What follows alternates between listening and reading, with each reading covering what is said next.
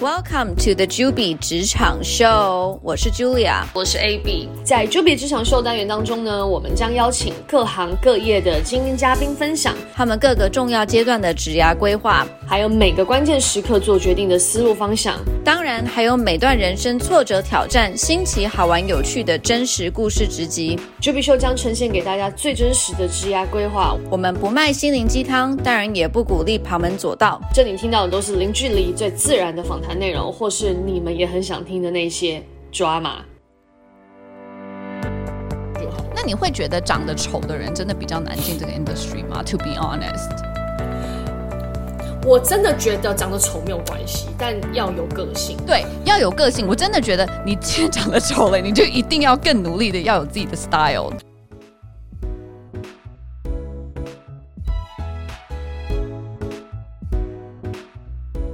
Welcome to the Juby Show，八零后女子 drama，觉得好像很久没有录音了耶，yeah. 而且很久很久没有跟你聊天了。我实在就是沉浸在留在台湾的那个生活当中，真的是你你在台湾就是出出关之后，就出了 quarantine 之后，到底有多久？两周吗？对，两周。所以你做了什么？我去，就是把看想看的人都看了，然后也去潜水，所以我现在有那个面镜脸，就是你认真看我这块这个头顶，我现在跟 Julia 因为在 FaceTime，就这块跟这块都是黑的，因为我只戴那个眼罩戴这块嘛，oh, 眼墨那个墨面镜，这样很好啊，然后就整块都晒伤，正好你就是脸的轮廓的地方打阴影，对啊，自然阴影 哎，自然打阴影，不错啊。我跟你讲，晒伤很糗，因为这边都脱皮，那我用皮之前皮秒都白打了。所以你这这次回台湾，怎么忽然想要去做海上运动啊？因为我其实想说我，我 我男友很爱潜水，然后我自己本身以为我不怕水，因为我也会冲浪，对，所以我以为我不怕水，所以我就想说，哦，那我就回台湾考照试试看，嗯嗯，去看看我喜不喜欢啦，我不确定。殊不知我吓要死，我就这集我要录一集再讲一个 outdoor 系列，就是讲述一下好了，因为我还是挺害怕的。可能我上次去爬山有，就是感受到生生命生存的危险之后，我现在太知道什么叫做有危险。我现在我能懂你的意思，因为你我觉得你上次去爬雪山的时候是有一点无知，然后去爬这个雪山的，就是根本没有想到危险啊、生命安全啊。然后我是不是要先去训练身体啊？先去了解？我觉得你就是除了买衣服有把装备好好买之外，你基本上就是心很大的就去爬雪山了。对，所以我后来这次就很有生存的意志，就知道说这样很危险，只要稍微一点点，我那个敏感度就很高，我就会觉得我没有办法。对，所以这个可以再讲一集，可以啊，可以啊，吓歪。然后你说你回台湾还可以讲一集，你去做美容，去做什么？回台还可以还可以美容。你是不是嘴巴打了什么东西啊？有红，因为第二天还有点肿，有有红。我不止打了嘴巴，你看，你可以看到整个脸，脸的哪里打？你不要告诉我是，我猜猜看。现在我跟 Abby 因为一边 一边试训，然后一边录这个，嗯，我觉得脸没有很明显。你有去打？你打什么眼袋吗？还是打什么？打那个苹果肌？真的吗？但是苹果肌的效果是什么？这这个后面聊好了，因为我这次回来做很多项目，从。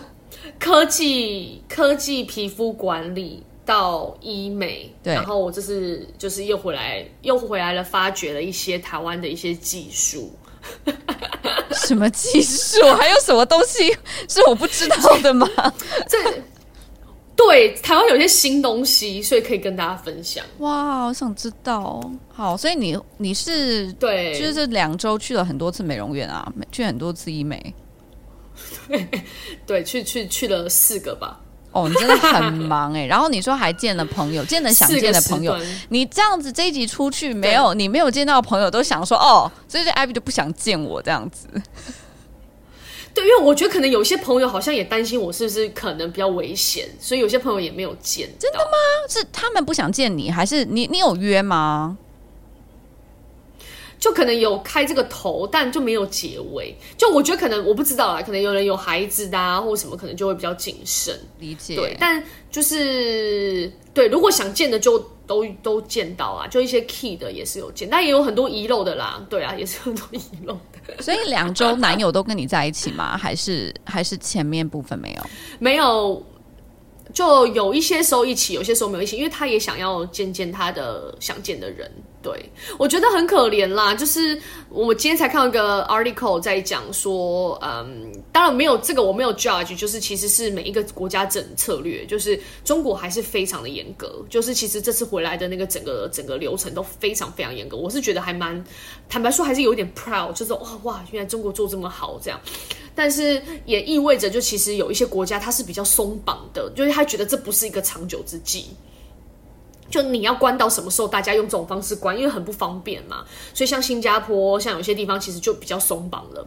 那这边还是蛮严格的，但就会变成说，其实像我这次回去回台湾，我觉得成本就非常高。我觉得如果没有存一点钱，可能也很难这样做，因为来回的，就是所有的费用啊等等，假期啊安排，其实是。蛮辛苦的，对啊，但但也没办法，因为真的很久没回家了。然后，嗯，所以五味杂陈啊，真的是。当然，当然会觉得说，就是一个必要花的钱啦。对啊，因为你你摊成可能平常我们一每两三个月就回去一次，可能也就差不多这些钱，但你就很赶嘛这一次，对啊，哎呀哎呀，我觉得时间安排也是真的很难。嗯、啊你，那你最近最近在新工作怎么样？这两周 在新的讲不出名字的 luxury 电商公司，就对怎么样？最近嗯，现在我过去大概两个月嘛，那我觉得就是。呃，每换工作，其实前面那一阵子当然都会比较辛苦，我觉得都是正常，因为是一个适应的过程，要适应新的人、新的 process、新的工作内容。然后我有跟你说，就一开始去的第一两个礼拜，我其实心里是比较忐忑，因为觉得。就是跟以前做的东西比较不一样嘛，然后不知道我能不能可以很好的发挥。那正好我觉得也是因为前面两周有接到一些 project，然后有做出一些成绩来。就这一点，我觉得是 marketing 跟做产品很不一样的事情。就是做产品是你做，就是光是你要设计那些产品，你就要大概两三个月，然后你要等到它进店，然后要有销量。都已经是两年之后的事情，所以你根本就很难去去预估说到底你的 performance 是怎么样。但是我觉得，因为 marketing marketing，我觉得 turn around 真的很快，尤其 digital，我觉得真的就是你可以今天做，明天就上线，可以这么快。然后，所以我就觉得，就是你可以很快的感受到说，哦，到底我做这个东西的整个 performance 怎么样。然后，我觉得比较有趣的是，嗯。就我 我发现，不管是在大公司，还是像现在这个公司，我觉得算是中型吧，就是没有没有之前在 Adidas 这么大嘛。但是我觉得，嗯，就是讲到比如说人设，或者说就是你到底在这个公司里面你是什么样的一个角色的这个，我觉得不管是在大公司还是中型公司，你都还是要去寻找到底你的这个 role 是什么，然后你在 team 里面。的价值的来源，而且它的价值很多不是说你具体做些什么，因为我就这次跟某一个老板吃饭的时候，然后我们就有聊得比较 deep，然后他也比较 open，然后比如说。就是讲一讲，他就跟我讲说说，他也希望可以就是利用我之前在大公司学的一些，就是 proper way of setting process 啊，然后就是怎么样比较 efficient 啊，然后来去帮助现在的 team，因为现在的 team 就是大家真的很忙。那我觉得就是他也就是就让我觉得说说哦，原来就是老板对我有这样子一个期待。是可能就是我们如果没有这个对话的话，我是不会知道的。而且这个跟我的工作内容其实也没有很大的关系。他是你的，他是你的直属老板吗？算是我的，就比我直属的老板再大。哦、oh，OK，因为我老板就是很明白跟我这样讲，就跟你一样的 需求，是吗？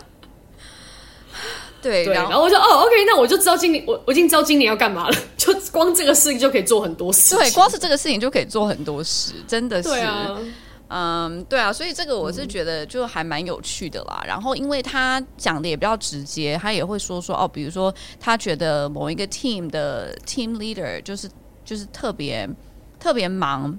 然后呢，他就会觉得说说，那是不是我可以去更多的帮助他，然后帮助到他的 team，然后让他们就是 workload 会稍微减低一点啊，等等。然后就变成说，OK，那我那我就知道说，那我要去找说这个团队里面他们可能缺的是什么，那是不是正好他缺的这个东西是跟我的 skill set 是 match 的，那我就可以很好的去发挥。嗯，所以我就觉得，就是跟老板有这样子的一些对话，我觉得还是蛮有必要的，就是大家可以比较 open 的聊，然后才不会说，因为。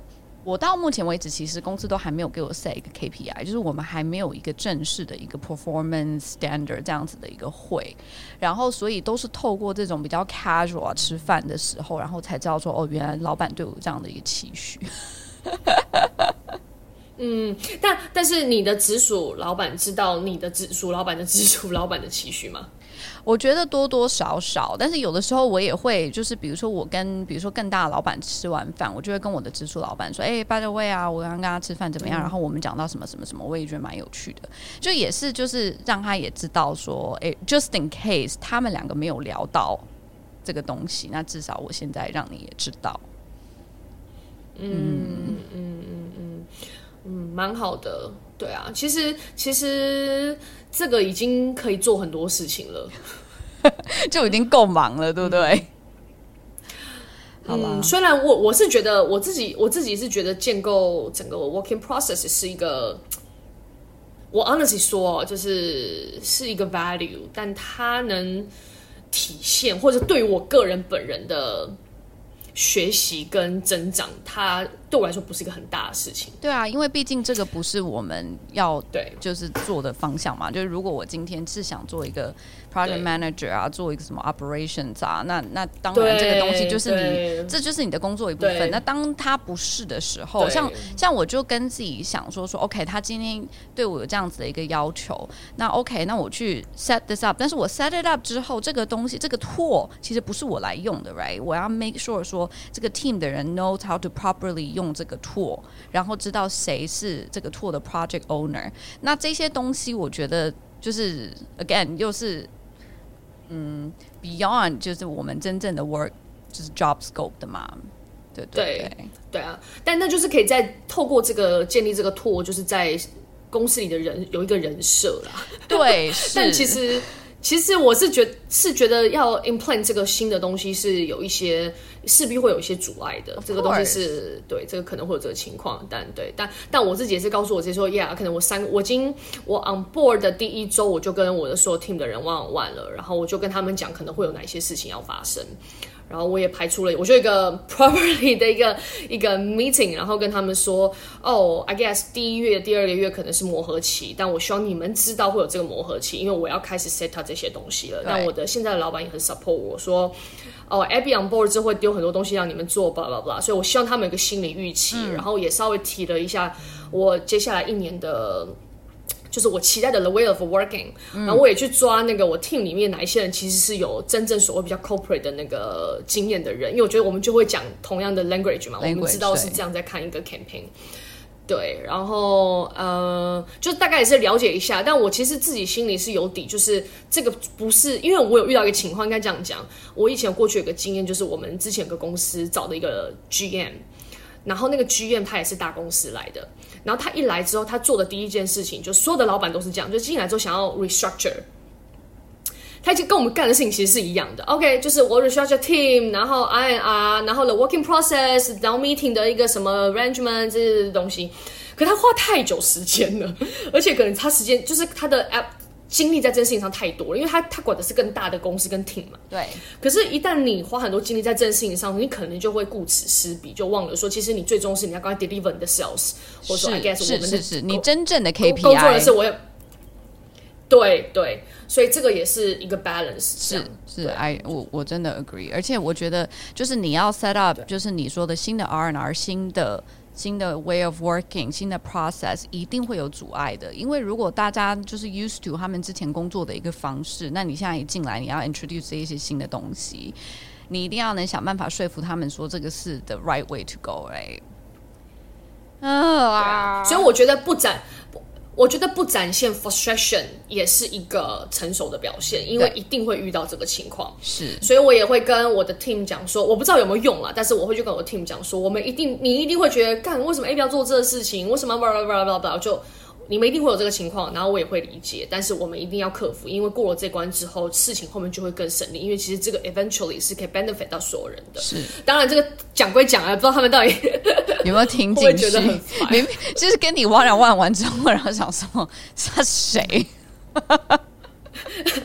这这，但不就这样吗？那我也是很诚实啊。我说我们我也很诚实跟他们讲，因为我也不确定就是。能不能这样？因为其实像我们应该有这个情况，你明年所有品牌的，或是你的呃整个所谓 kind of a marketing calendar 已经结束了。嗯，因为我们现在都我们知道 creation 其实已经都到二零二三了，所以我们在这个半途中加进去，明年明年你有很多事你无能为力的。是啊，没有错。你你已经定好了，所以呃，我觉得这也是 manager 老板的期待值。你希望在明年我就立刻翻盘，我觉得这是很难的。但是当然，我们可以立刻有个什么显著的改变，就是我们在这么众多的项目当中，我们抓一到两个重点就好了。就我也想 manage 它，就我们上半年一个事情，下半年一个事情，这两件事情能做出有水花已经很了不起了。那我觉得这样也蛮好，至少你很 focus，对不对？对，因为你你不可能所有的事情都用一百分的力，你不可能的。或者说，我就一直在在跟他洗脑跟梳理说，哎，我的重点上一二个三个月，他他定不了 KPI 给我，说我觉得哦，一二三个月我大概会 focus 在哪些事情，然后我想看哪一些事情，嗯、然后呃，我们什么时候可以看什么事情，这样我是希望我们有个这样的梳理啦。对，那至少这几个东西他心里有底，就抓着的是看这些东西，这样。嗯，对啊。正好切入到我们想要讲的正题吧，就我觉得正好我们两个都都刚刚换工作，都还在 都还在 fashion 这个产业里面摸索中，真的。对，对，嗯，我觉得我因为我们不是有问大家说想要听些什么样子的内容嘛，就是 fashion industry Q&A，然后。我觉得我们要不我们先开就开头先讲一个比较辛辣的，因为我觉得问的人也蛮多，就是到底 fashion industry 的薪水好不好？你先讲。我就看跟，我觉得这跟跟真的看跟谁比，就跟科技业比，跟金融业比，你真的没什么好比的，就烂了。对，我就我们刚刚不是才讲到说说，觉得做 fashion industry 大部分的人其实是为了那个 passion 然后而去做的，对，对不不完全是为了钱，就我。我记得那个时候我蛮有印象的是我在呃还在实习的时候，然后在那个 l a c o s t 然后我那个时候的老板是一个好像 Senior Director 吧，那个时候是 Merchandising，然后。他就问了我一句话，我那时候很无知嘛，那时候才十八十九岁，然后他就跟我，他就跟我讲说说说你为什么想要做 fashion？然后我就说哦，我有我有很多 passion，我很喜欢什么什么。然后他就跟我讲说说你喜欢这些好的东西、漂亮的东西，但是你在真在 fashion industry 里，你可能会饿肚子，你根本没有办法有这个钱去买这个东西。我印象很深刻。然后所以他就问我讲说说，那你现在还年轻，你还可以转换跑道，你要不要考虑去做一些别的？别的工作，然后 at the same time 你可以 afford 去老娘老娘家里就是有钱，谁会给他回这个？You know, I am from a rich family。把我笑死，没有就这样，然后就这对我就这样结束。他说：“你觉得我是家里没钱？”但是你有没有发现，好像是我们讲认真的，就认真说，我发现这个 industry 里真的有，我发现有钱的都是前台。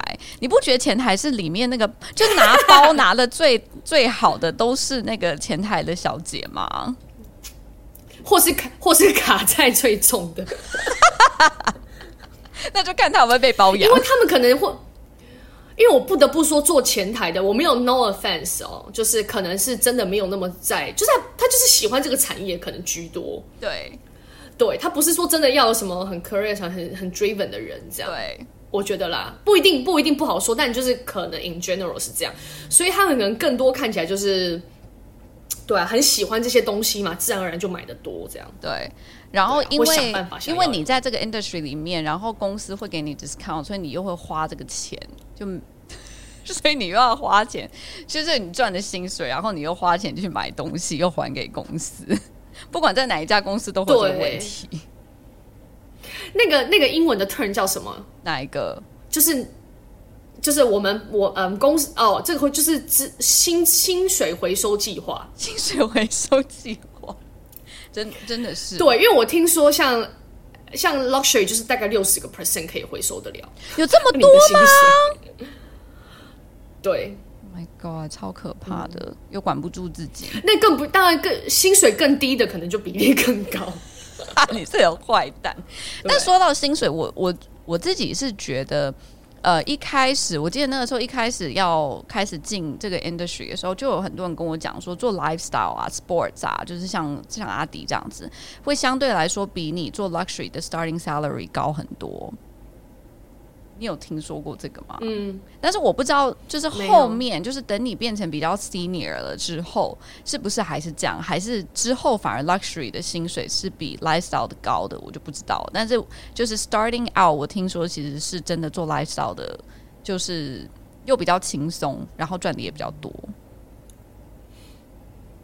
嗯，我我觉得，我我偷偷说，我觉得。直觉的那个呃、um,，luxury 的薪水比，比如说 lifestyle 薪水高的地方，在那个 SA，在什么，在什么？SA 啊，就 sales 那个 sales 啊，对、oh.，sales 薪水一定一定是很好啊。你做 luxury 做珠宝做，那你要手表表啊，肯定就是比。对啊，但但有些牌子就屹立不摇啊！你看卖什么 Rolex 啊，卖 Chanel 啊，对吧？这个肯定就 no doubt。比起你卖阿迪 Originals，那当然是差很多。对，在 retail 行业，I 对 I believe you，我觉得在 luxury 应该是比 lifestyle 好多好很多。对，但但我自己觉得就也比较辛苦的是说，我就看个人的个人发展阶阶段吧。就其实我们今天也稍微聊了一下，嗯、我觉得。Fashion industry 其实是一个很 broad 的一个单词，因为其实我们不通常会觉得很直觉是连接到什么奢侈品，对。但其实我们也会讲轻奢也算 fashion，或者是说 lifestyle、呃、lifestyle、outdoor，其实这些都算 fashion。只要是做什么衣服、鞋子、配件，其实都算 fashion 的一部分。对，那这个因为是不同的产业，所以可能配它的整个 industry，它的整个。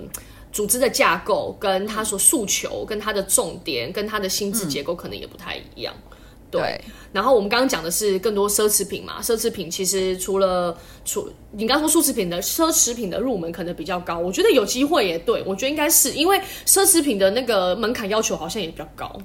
你说一开始嘛，我觉得他们很多是看颜，因为要长得漂亮，对，就是 对，要长得漂亮，应该说要有气质。就是如果你给人家一眼的感觉，就是你不 belong 在这个 luxury 的这个 world，那他们就根本不会想要你。我觉得就是这种 gut feeling，对。对是，然后其实轻奢我觉得也难免有一点，只是可能就标准不太一样。嗯，对。然后 lifestyle 类肯定也有 lifestyle 要求啦，然后可能 sport 就 sport 要求。包括这个品牌它大还是它小，它是 startup，我觉得这个也是就真的很难去完全说 put everything in one basket 去去聊。对对对对，对啊。对。然后如果聊到。主要的部门的话，我的、嗯、我的看法是，我觉得每一家公司的 sales 部门都是老大，所以我就排撇出 sales 不讲。对，所以小时候我想说，我才不想当 sales，但 sales 就是最 key 的嘛，不是就是 depends 你是 wholesale driven 的，或是就是批发 driven 的，或者是你是零售 driven 的品牌。对，但是其实 sales 就统称 sales team 就是最重要的。嗯，对。但是如果 marketing wise，我自己觉得可能奢侈品更多的就是专攻 PR，嗯，就他可能不会说 digital 它特别重，现在可能好一点，但是它还是 PR driven 的，或者是 VIP event driven 的，嗯，然后如果是轻奢类的，其实轻奢看像什么 Michael Kors，对啊，Michael Kors 啊，Coach 啊这一种。或者是说，我可能觉得有一些香水品牌也算是轻奢，哦，对对对对对，Jo Malone 啊，是 Byredo 这种。这种 Byredo 这种也 depends 是什么品牌啦。但轻奢类可能更多，我觉得还是在我猜哦，我觉得还是 CRM communication 这一块，因为它是需要有，主要是卖货了，还是卖货了。对，但是它需要也要去讲一些 brand，然后 at the same time 要卖货，就又跟那种 luxury house 他们主要是在讲 brand value 的这种又不太一样。对，对，那运动就我觉得大家也很理解，像我们 Adidas 就是 super commercial 的公司，因为货货多，所以一定要卖。对，所以如果是不同的取向，那么他在组织架构上的侧重点也会不一样，或是他们看他们找人的侧重点会不一样。对啊，对啊，是啊，是啊。然后像比如说设计这一块嘛，之前在 Adidas，其实现在很多品牌都有啦，就是 Creation Center。其实以前都在国外，现在在中国，他们也有很多品牌自己 set up 自己的 Creation Center。那其实就是基本上的架构就是设计师嘛，然后开发。然后产品，然后产品像我之前做 product manager，这个就比较 niche 嘛，因为不是每一个公司都会有，一般是很大的公司才会有这种职位。Otherwise，我发现大概中型的公司，他们就会把 PM 跟 merchandising 放在同一个人或者同一个部门身上，就不会分得那么细，你更多是那种一条龙服务这样子。嗯，对。然后我我觉得，因为我那个时候就是比较年轻的时候，都会想说说，就是做 fashion 应该就是要往 creative 去做，然后但是发现自己没有办法画画的时候，那就没办法，你一定是要走商嘛，对不对？那但是然后所以商的话，那它其实就是分像我们刚刚说 marketing marketing 里面的细分，或者说你说我现在就我很想要跟 creative 比较近，但是我又不会设计，那我有没有什么其他的 function 是离他们比较近的这样子？嗯，但其实我也以我一开始以为讲 design 讲 creative 是好像你不管你是在亚洲或者是台湾或什么，你都触及得到。但其实其实不是，奢侈品的话更多就是在他们自己本来的国家嘛，就在欧洲。对对对，那像我们做呃比较 commercial driven 的，其实现在很多都 localized 了，所以就可能会有。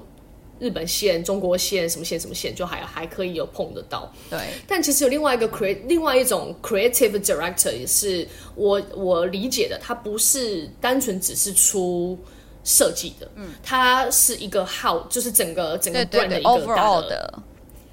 品牌总监的概念，对，所以他可能看设计的产品，他也看整个 brand 的东西。嗯、那也有一个这样子的领，可能在小型一点的品牌里面，他有一个这样子的一个需求。角色，呀呀呀，对。然后包括我觉得你在甲方跟在乙方，其实你每天的 day to day 其实也蛮不一样的，所以是，对，所以我就觉得说，对，对啦，很难去做一个细分，但是也可以给大家参考一下吧，就是这一大概有这些大分类。是，然后大家就问到了，主要是我的题目最多是薪水，所以我们还是没有讲薪水多跟少。我们讲一下上海的参考值好了，要不你觉得呢？好，可以，可以。就我觉得这 range 很大，因为看是看是哪一个 position，对不对？对，然后真的哪一家公司，还有包括你的 starting salary 有多少？因为其实大部分。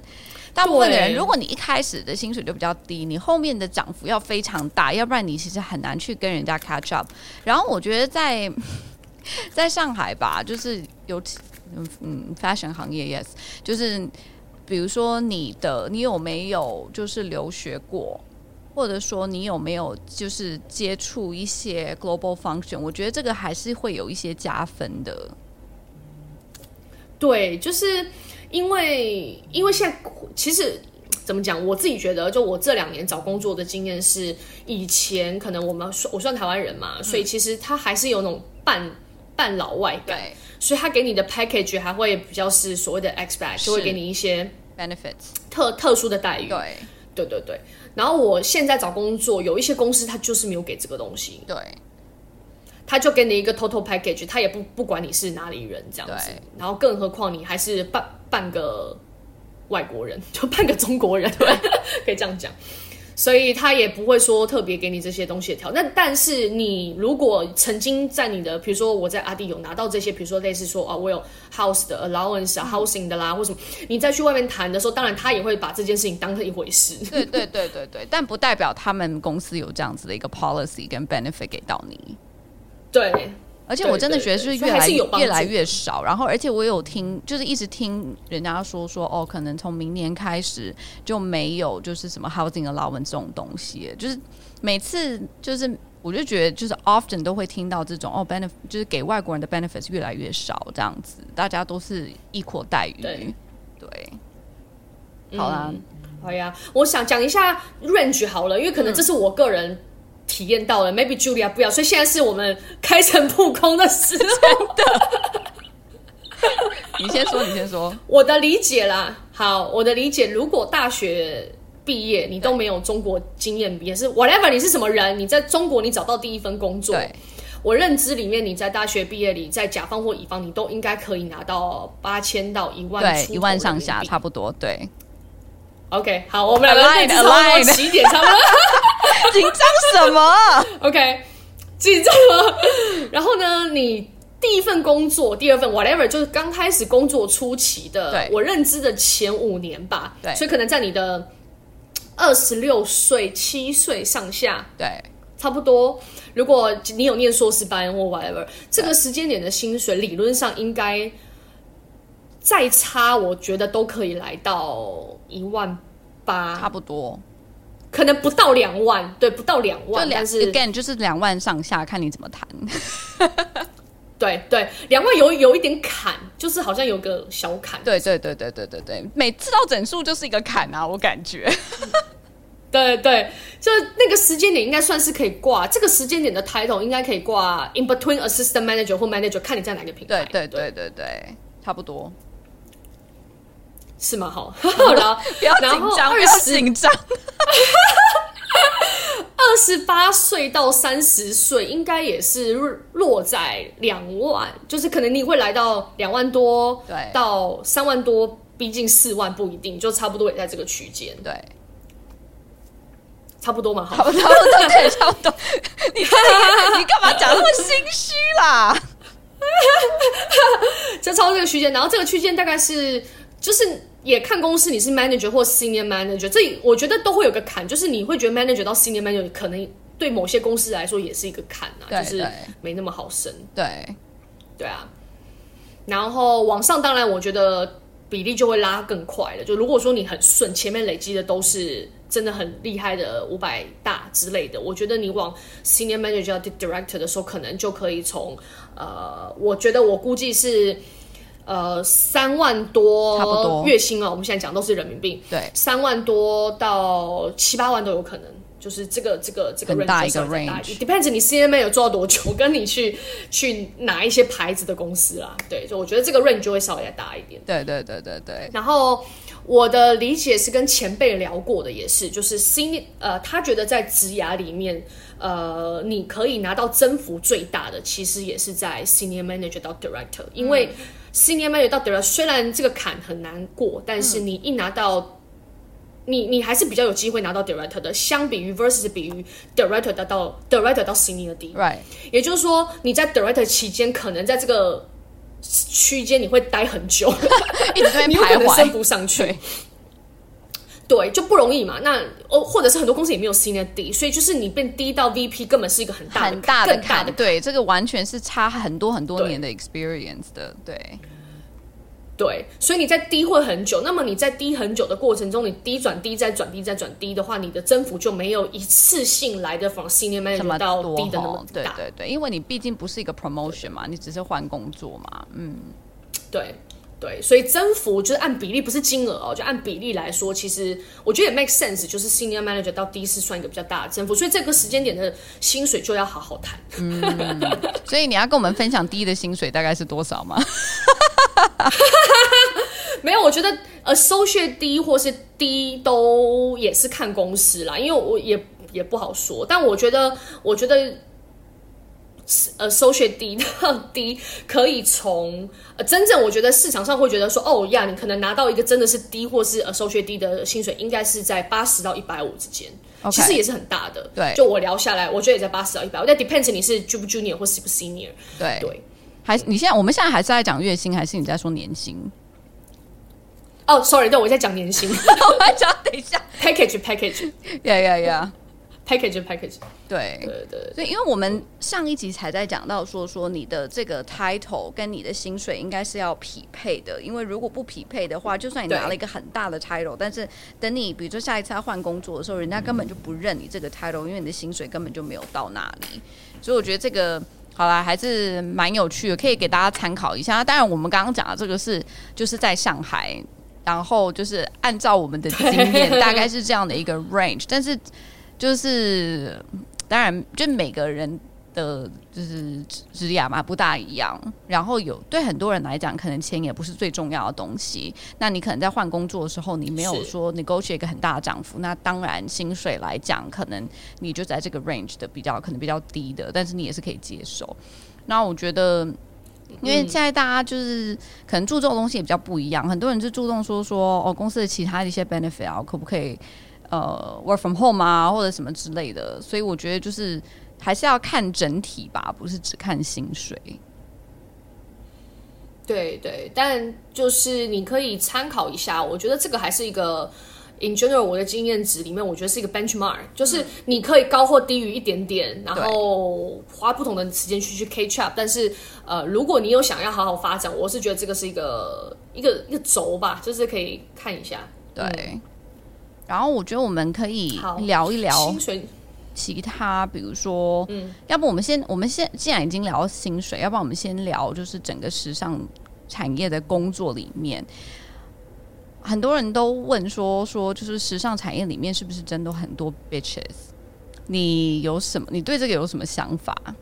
就你自己的经验。哦、oh,，yeah！你先说你自己吗？你还聊天？没有，我觉得我老了，我现在都没有想搞人的意思了。就是我我会这样觉得，我觉得应该是说时尚产业有比较多。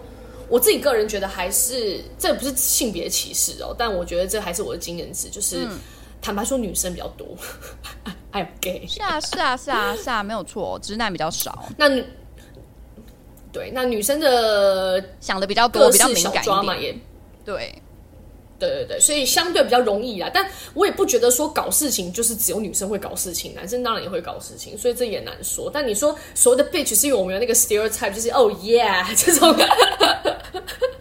这点我觉得就是大家还是会去 judge 你穿什么衣服嘛，就是这一点，因为这一点我就有觉得说说，就是的确好像在这个产业里面，大家会比较相对比较注重你去工作的时候的着装，然后你的你化妆的样子。来来，我们问真正现在在时尚产业的 Julia，你有吗？现在的公司相较于 Adidas 是真的，大家穿的比较 chic。I have to say，尤其是那个 team，就是负责 serve 我们 VIP 客人的那个 team，很多都是长腿美女，一百七十公分的 up，然后非常瘦，然后还会穿一个 crop top 来上班，然后短短的短裤这样子，然后就是每天都很像在走那个 runway show。It's true，所以的确是有这些。这一群人，但是我觉得他们还是算小部分人，就是真的非常 care 他们的着装的。但我觉得这也是他们工作的一个部分嘛，他们是要去见 VIP 客户的。然后，但是我觉得大部分的人其实是喜欢 fashion，喜欢穿搭，但是也不会说你每天还要在那边绞尽脑汁想说我要穿什么，倒也没有。但是 judgmental 这个我倒是觉得，就是嗯，我觉得在。在这个 industry 的朋友们，大部分的人都还是会好好说话哦，还是会就是看一下你穿的衣服，然后去对你有一些想法。我觉得多多少少还是会，至少会知道说你平常花钱花的多不多。嗯，就还是，然后或者说你你是走什么样风格的人，你是不是有一个 certain style，还是你完全就是 clueless？所以我觉得还是多多少少，嗯。会，我那天回去跟我一个朋友碰面，然后他应该不会听我 podcast。Anyways，他是一个台湾一个 selection 的 selection 的老板娘，然后他很贱，他就说：“哦，Happy，今天这个牛那个牛仔袜很好看呢，哦，Acne 哦这样子。”然后我旁边是一个 stylist，他就说：“对啊，穿什么过季的 Acne 啊？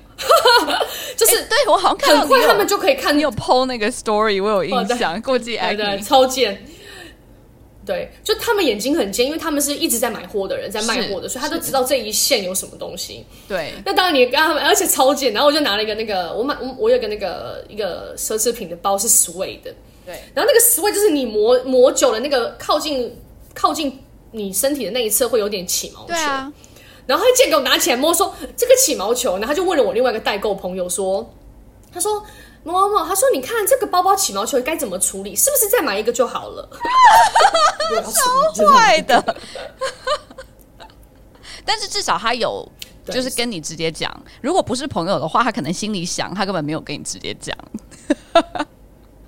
对啊，但好玩啦，我也没有很就是真的很在意啊。但我就说，就是可能我自己我自己认知的时尚产，但当然不见每个人会这样讲出来。但大家也是这样在看你的，就是一下这样，还是觉得多多少少啦。欸、对对对。然后，而且我觉得，就是你的着装也会给到你一些不同的 opportunity。比如说，之前在阿迪有一些设计师，他们穿的很 street 的。然后我就会觉得说，然后老板看他每天穿这样，他好像很懂，他们就会把一些比较 street 的一些 collection 给到他们，让他们去做。啊、对，嗯、所以我是觉得，就是着装也是可以帮助你去拿到一些不同的 project 啦。对，所以所以如果会问这个问题的人是很想做 fashion，但是可能没有办法买得起这么多 fashion 的人，我觉得你可能真的要想一想，因为我我认真的就是。在我自己有这个困扰，因为我不是之之前很常去时装周，但是你想想看，那些博博主去时装周都是有很多人可以赞助他，都是 sponsor 的，都不是他自己的东西。对啊，但我没有 sponsor 啊，对吗？然后品牌方来说，就是如果你是衣服加鞋子线的品牌方，你可能就全部都有。但我们是做鞋子，我就只有鞋子，懂？所以我肯定要很多衣服跟包包。那当然，我不是去走秀的啦，但是我也要去。谈生意干嘛的？所以我可能也是要有一些打扮。嗯、所以后来我觉得好在法国人是这样，法国人穿衣服是也比较干净。对对对，是真的。对，所以你可以好在你可以，比如说你是全身黑，但是你有很好一些有趣的饰品跟 accessory 搭配加鞋子就好了。所以稍微可以，对，我觉得这个也是一个。呃，职场上穿搭，我自己觉得稍微舒服一点吧。哎，不仅就简单一点，衣服干净，但是你有一些饰品去衬。我是觉得就是衣服可以买一些，就是比较不会过时的一些，然后又就是比较比较 classic，但是又比较 chic 的一些衣服。但是鞋子跟包包，我觉得是大家会注意的重点。还有就是你说一些小饰品，嗯。就对啊，当然你不要说你穿什么生锈的什么东西，那我觉得这个就很明显，就是这个东西已经旧了。对啊，所以这个就是会这么问的人，应该是不是担心说要做这个话会花很多钱或什么的？不然的话，其实你自己本身有很多东西，就不用担心这个问题。我也有朋友问我说，就是在这个 industry 的里面的人会不会买假货？我觉得会，会是会，因为我我知道。我知道有朋友跟同事会，对，对，所以我觉得这个，嗯，大部分的人当然不是说买很多，但是呢，多多少少会买，然后会把它混在很多真的东西里面，对。对，而且我觉得，这个我相信了，买，而且还会买那种什么什么，你知道那种工厂货，就是那种工厂偷出去或者就是卖出去的那些东西，我觉得也蛮多人买的。嗯，因为如果他有大量的需求，可能大量的需求干嘛走秀？对啊，蛮辛苦的。然后我们再还有什么问题啊？我觉得工作大概是这一些啦，但是就是应聘也有蛮多问题的。嗯，其实跟刚刚讲到的可能也有点关系，就是应聘时尚产业看脸嘛，要不要有钱买大牌？你自己觉得呢？我自己觉得。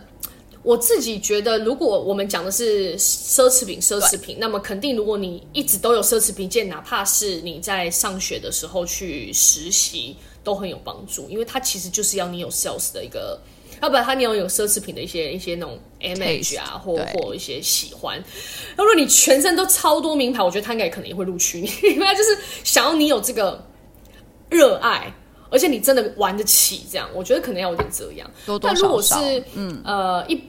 对啊，多少？如果是一般的 fashion 或是 lifestyle，我觉得可能就就就还好吧。就是不要太差就好了。那你会觉得长得丑的人真的比较难进这个 industry 吗？To be honest。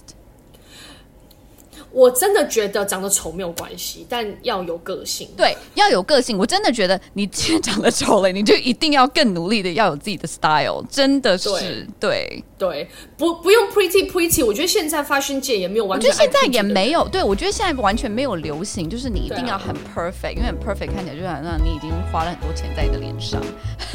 所以我觉得就，但是要有 style。没有啦，你没有就是搞一些，就是很多人是真的把自己的五官都给。变了，这样子，你是谁？对，就是说，呃，应该是说 attitude 吧，就一个一个调调调吧，就你自己有没有一些足够自信？Personal style 啊，对，我觉得这个还蛮重要的。就是我觉得人家就第一，当然他看得顺眼，嗯，然后还有就是，我觉得如果你真的有自己的一个，就是你自己的 style，然后是很 consistent 的这个 style，我觉得大家也蛮喜欢这个，我也 appreciate 这个点，对。还有什么其实这个还好。还有什么？嗯，应聘奢侈品的品牌的时候，要不要穿他们的品牌过去 interview？最好有吧，没有就算了。我觉得就是一定是不能穿竞品啦。所以你去 Adidas 然后穿那个 Nike，啊、我觉得就直接走了，你就直接 show you the door，这样对对对对。对，对但其他我觉得。也就还好嘛，就是如果你真的没有，比如说你今天我随便说你要去 Balenciaga 去 interview，但是你就是没有他们家的东西，你也不会硬买嘛。对，但是就压力会有点大。然后我是觉得我有，也 还是很难，还是可以去人家的店里看看啊，至少人知道他们的产品长什么样子啊，然后他们的最近一些 marketing campaign 啊，我觉得这些东西，与其你为了这个 interview 去买个包，我觉得就是你有更多他们的公司、他们品牌的 knowledge 还更重要。对，还有什么其他？进入时尚大牌需要别的品牌的经验吗？就一样，again 看看什么什么阶段吧。但我的我的经验值告诉我，就是奢侈品的圈子小小的，就是他们自己喜欢找自己奢侈品的人。嗯，就外面的人是比较难进去，但也 depends on 这个 function。比如说我自己的经验是，特别像 PR、communication、digital、social 这块，更多他们就自己搞，就自己有个小圈圈啊。对，跳来跳去就这些人，这是上海也是，我相信台湾也是。嗯，那有一些方选是新的方选，比如说 digital，嗯，电商，我觉得这个就比较有的商量，因为他们其实自己的开起步比较晚，嗯，所以他们更多想要借助美妆啊，或者是零售业的的人的经验，所以他们应该是蛮 open 可以去看外部的人的，这个是可能性。嗯，对，那就看方选吧。嗯，嗯，我也是，我也是，I agree，因为我觉得。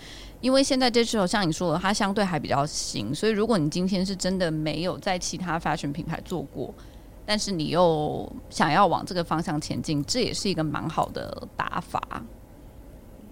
对，但其实我觉得这个事情不是只限对我们限定我们在讲 fashion，这件事情是 apply to 所有的公司。嗯，就当它有缺失，它比较晚起步，它肯定是去市场找做比较好的对标的品牌嘛，对，对，对，对，就是很正常的。对啊，对啊。对啊，然后还有一题是在时尚产业做实习生是 foot in the door 还是还是就浪费时间？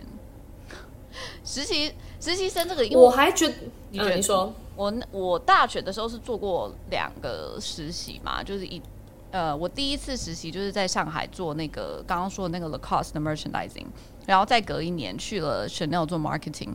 说实在话，我觉得就是。你说他在你的履历上面当然是好看的，就是那你毕业的时候你就有一些东西写在上面，但是他实际能不能给到你一个工作，我觉得真的很难讲。除非你是真的大学最后一年，然后你在那边实习，正好他们后面有一个 full time 的缺，然后你就这样子就是无缝那个那个成语叫什么无缝衔接过去，要不然其实我觉得真的是不一定。就是他会 secure 你一个 full time 的一个工作的，但是我是觉得那个时候在做实习生还是需要蛮多东西的啦。嗯、就是虽然做很多杂事，什么去我印象就是去车库的的仓库去拿很多 Chanel 的香水，然后还有什么就是在那个那个 invitation card 上面贴那个地址的那个 sticker，然后打电话给 VIP 客人。就邀请他们去 event，就是一很多琐碎的事情。但是我觉得，就我我学到更最多的是，我觉得第一个就是就是。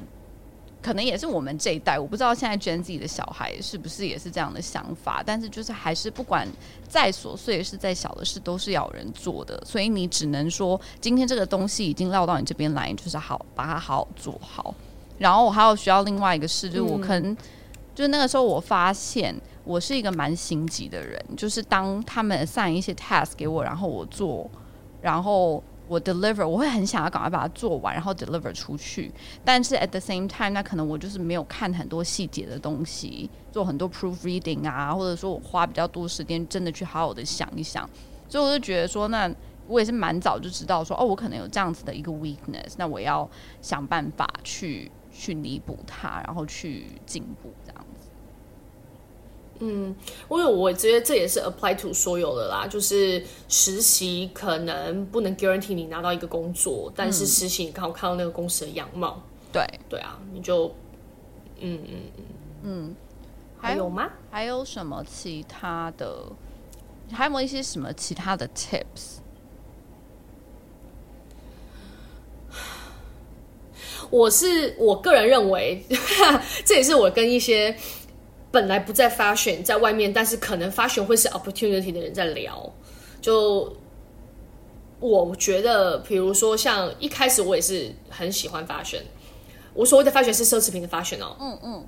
然后呢，对，后面到我现在这个阶段，就是我自己就没有那么 into 一定要经营 luxury 了，因为就是第一是我觉得薪水在，我觉得这薪水可能没有办法给到这么好。嗯。然后第二是呃，那个 culture 可能不是我最喜欢的 culture，可能更在我现在这个阶段，我更倾向喜欢，比如说美美式啊，然后很 chill 啊，然后很多就是这样的 culture。我觉得奢侈品基本上不是这样子的这个感觉，所以或者是说，就像你讲的，就难免吧。我觉得你在那个环境里面，你想要多买一点奢侈品的东西啊，这些东西也是比较多的 cost 的嘛。所以为了省钱，看你，你如果自己有 fam。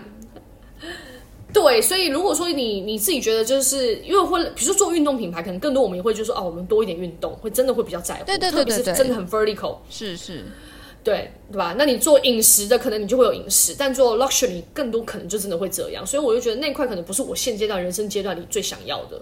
所以我自己就那块可能不会选择，我觉得 depends 你自己，就是这个也是一个可以考量的点，是不是？它是一个你想要去的地方，不是只是说很光鲜亮丽。但如果很光鲜是你喜欢那，yeah it's okay。对啊，光鲜亮丽，但进去之后发现好像也不是最适合你的。对啊，就就看喽。嗯嗯，大概是这什么嘞？大概是这一些问题啦。嗯。还有还有，我觉得你们大家是会对于时尚产业有兴趣。我今天还蛮多人在那个回答我的，谢谢大家。但更多都是问的薪水，没有什么特别的。大家好奇的点都是钱呢。对啊，其实真的做 marketing 做 retail 的薪水都不可能有做科技业。对啊，所以这个或对就无无法无法比啦，真的。无法，但你要我们两个硬去做很科技的品牌，我们可能也不做不到哎、欸。我觉得我就是还是比较 cliche 一点，啊、就是还是想要在，就是还是喜欢衣服嘛，喜欢漂亮的东西。那没办法，那你就是嗯，但是你知道有一些人他是可以把它分开的，就是工作归工作，工作只是赚钱，对不对？就是真的就是我我花钱，就是我去赚钱，然后。哎，我去我去工作，然后钱进来，但是我拿那个钱去买我喜欢的东西嘛。但是我觉得我好像没有办法，就是分的这么开。我还是希望工作的内容本身是，就是我比较有兴趣的东西。嗯，我我也是哎，但我慢慢也在调整自己。我也想就是可以把这两件事情分开。所以你要想要去 Apple 是不是？太想赚钱了，去去那个 Tech 行业看看。对呀、啊，我想知道 tag 的，就是也也没有一定是 tag，但我想说看怎么样可以薪水高一点。那就先先去 tag，然后又不要太忙，先去 tag，然后再再换。对啊，就是可能看看人生阶段吧，就是产业我觉得也会变啊。小时候喜欢这样，后面慢慢就调整什么的。没办法，现在也没有像以前那么、那么、那么灵活，可以一直出去跑 party。你说以前就是，我觉得很大一部分为什么会喜欢这个 industry，也是因为很喜欢出去玩嘛，去看 show，然后去去看，就是去参加一些 event。但是你现在就是。也可能也说去去多了吧，就觉得其实也都大同小异。I agree，去还是去啊，拍还是拍啊。那你心里就想，嗯，就就这样，就还是跟那种年轻的时候的那种感觉不一样。就以前就是去这些 event 是真的很开心，欸、对。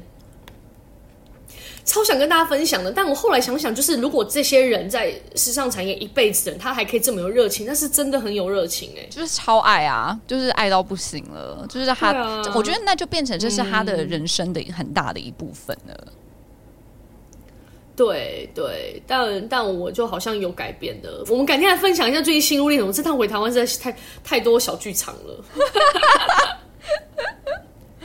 很多小剧场，所以你这等我隔离完。等你隔离完，你这次回去有没有想觉得说说干脆从上海搬走好了？有没有这么想念？有，你点头，大家是看不到的好吗？就 想要低调一点呢、啊，怕老板想说这是在 on board 要离职哦，应该不会听到。想想没有，因为我我自己自己感觉就是，对台湾台湾产业，台湾的 in general 的整个产业，其实听上去是有点可怜啦。但我的确这次回去也见了一些跟我们差不多同样产业的人，在台湾的人，我觉得也没有想象中那么那么那么不 OK。其实，嗯，就你还是在不同的产业的 particular 的一些 position，其实你还是很有呃 influence 的。一旦你有 influence，你就薪水 package 各方面可以谈得好。所以我觉得还是 depends 你能不能爬到那个位置。但可能在中国，就是爬到那个位置就是容易很多，因为你有舞台，你有预算，你有各方面的条件。那在台湾就稍微辛苦一点。对，所以是培养你的不同的感觉。我现在有一种感觉，就是我很努力的游离台湾，然后到中国发展，然后谢谢中国给我一个很好的平台，让我成长茁壮。然后我现在可能又有一种在酝酿，很努力的回游回台湾的过程，这样就是怎么样可以把自己培养的更有更有经验跟能力嘛，然后可以适应各特不同的一个环境。所以是是这样子啦，但就大概是我。近期的感受吧，嗯。嗯，好啦，反正没关系啦，我觉得慢慢慢慢去慢慢做 planning 吧，这个不急啦，嗯，对对对，但我还是会在过往过接下来的几个月当中很努力工作的啊，就几个月当中而已嘛，你的这个 commitment 怎么那么短？我给自己期待值啊！我觉得那个 probation 过之前都要努力一点。那当然，哦，我我怎么觉得我也希望 landing 的舒服一点。嗯，是。我觉得快了吗？时间，我觉得时间过得好慢哦。嗯、probation 六个月，我才我才两个月。啊！我也感觉你已经什么三四个月？没有啊，就两就两个月，好像正好两个月吧，差不多。而且你现在已经做很多事情了，嗯、是是，对啊，但但真的就缓一缓，不要压力那么大。我这最不是因为刚好休息了一阵，算休息了一阵吧。嗯嗯、就是虽然我已经 on board 了，但我自己觉得，就一放松下来之后，我就发现我们有平常真的有多紧绷，你知道，在上海。真的吗？工作吗？你是指工作吗？嗯、我觉得我们在上海是，对。生活也是啊，我们都这样一个小时一个小时在规划的，对不对？对，然后，而而且我们都有高度的控制狂，就是不是说展现在我们跟你吃饭啊，这个外面 social，是你生活你很控制，你其实你很放松下来，你会发现我们真的花很大量的精力在控制我们的生活，嗯，而不能生病，你不能不不不能不漂亮，你你每个时间点要按这样安排来来 run，然后你身边的。另外一半也跟你一样，要必须你们两个都这么的紧来去工作，还有你的情绪各方面等等，你都是在这个很 under control 的情况下，你才能这样进行，对不对？还能说你要两个月就换一个工作，换一个加你百百分之三十薪水的工作，这都是我们高度控制我们自己的生活而得来的。那这个感觉就是因为我们已经一直在这，所以没有那么严重，你知道，你慢慢有点习惯这个 path。然后我一抽离两个月之后，发现天哪，我是用多大的力气在控制这个事情？嗯，就自律的这个过程非常痛苦。但你在里面久了，你没这个感觉，所以你把你自己放到很平稳的水里之后，嗯、你发现说你在那边这样，没有人叫你这样的时候，你自己就发现天哪，你好用力哦，这样。对，那你你现在有觉得，就是你会想要调试自己，想说，那我是不是回来上海就不要像以前这么紧绷，这么用力？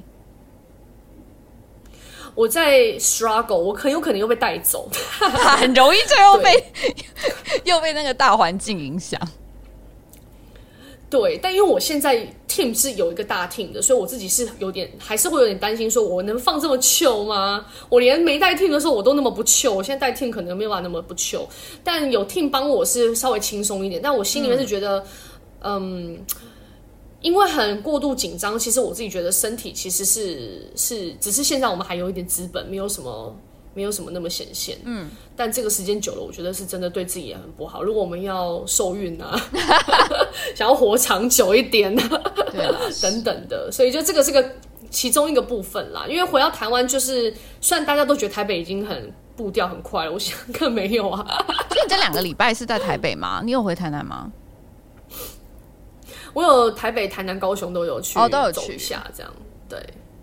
然后跟身边的人聊，但台北还是当然比较紧凑啊。你身边的朋友在台北发展，嗯、你还是会觉得说，哦，他们比较 aware 要怎么样怎么样怎么样。嗯嗯嗯。但他们生活有没有像我们这样子？你连买个外卖你都不愿意花时间，你连去商场你也不愿意花时间，对不对？你连看医生你都要一个小时排好，立刻接什么？就他们没有没有在这样子啊，不会担心什么 Uber。你看我们现在叫车，对吧？我们在上海，它是整个大系统支持你这个样子，它不是只你个人，嗯，是整个社会发展都支持你要一个小时一个小时这样去安排，摆到分钟是。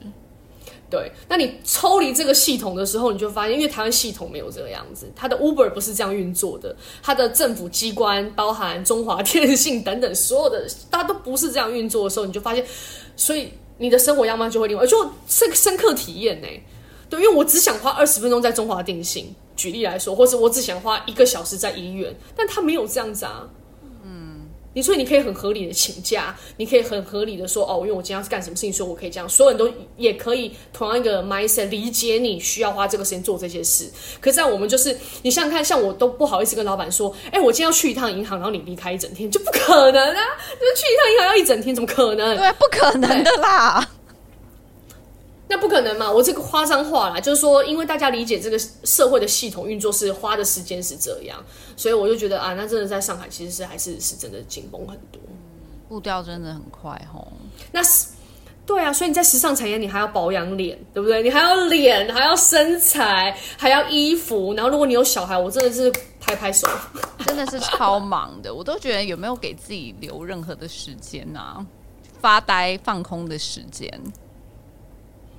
没有啊，你就脑子都不是这样在运作的，啊，对啊。因为基本上工作完之后回到家就是聊，就是看看剧放松，那根本也不是真的脑子在运作。对啊，是，所以给大家参考一下。嗯，好，那就这样喽。好，下次聊。下次聊，下次聊，再聊看看有什么其他 fashion 的一些精彩的事吧。我们今天聊更多是跟 in general 产业的一些状况。是的，好呀。OK，拜拜，拜拜。